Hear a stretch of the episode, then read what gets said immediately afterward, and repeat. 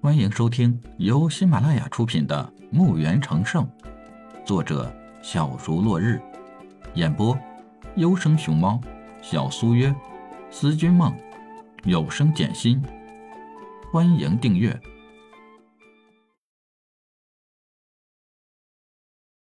一百二十一集。李海走入客厅，钱老起身相迎，但是脸上愁容惨淡。一眼就能看出来，钱老的老伴儿也是一脸苦闷之色，但还是给李海见了礼。钱老的儿子今天就像斗败的公鸡，也不再抖翅膀炸翅了，就像只温鸡似的粘在那儿。钱老见他很没礼貌的立在那儿，就挺生气，就狠狠地踹了钱通一脚，一瞪眼。吓得钱通一哆嗦，连忙去给李海心不甘情不愿的见礼。李海也给他还了礼，而钱玉则是很大方的，还有点说不出来的那么一点意思，是什么就连钱玉自己也不知道。李海同样也给他还了一礼。钱老让李海上座，然后大家各自落座，下人上了茶。李海清喝一口，刚放下茶杯，打算要详细的问一下情况。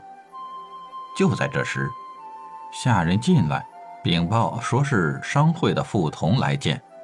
钱老听见来人的名字，就一脸的厌恶，重重的叹了口气：“哎，商会有人来了，李老弟稍坐，老朽去去就回来。”李海起身抱拳。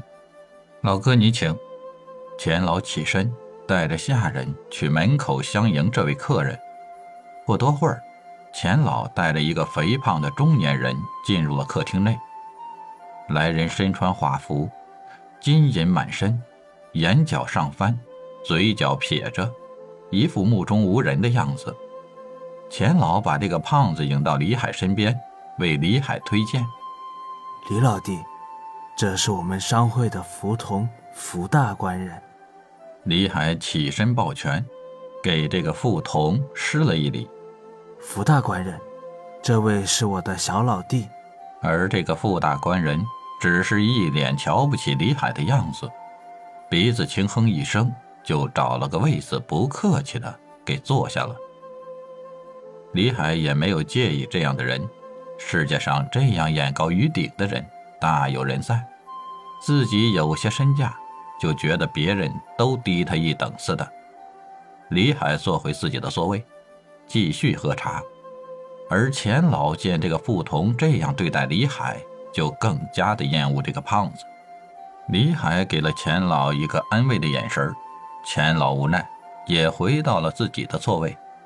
就听傅同说道：“钱老。”后天就是一年一度的商会炼药大比拼了，不知钱老准备的如何了？话问得很平淡，但是这里有些蹊跷。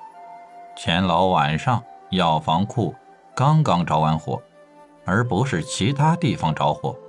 今天这个副童就来问钱老，这次的药材库着火肯定和他有关，这是钱老和李海认定的，但是。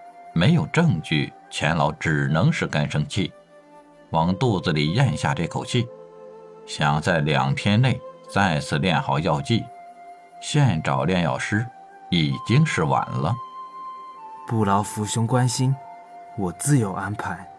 是吗？傅彤冷眼看了钱老一眼，嘴角稍稍的露出了一点喜色。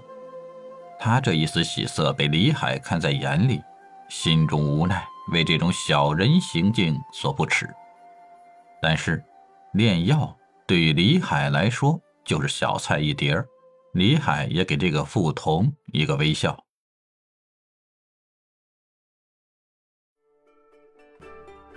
本集已播讲完毕，请订阅专辑，下集更精彩。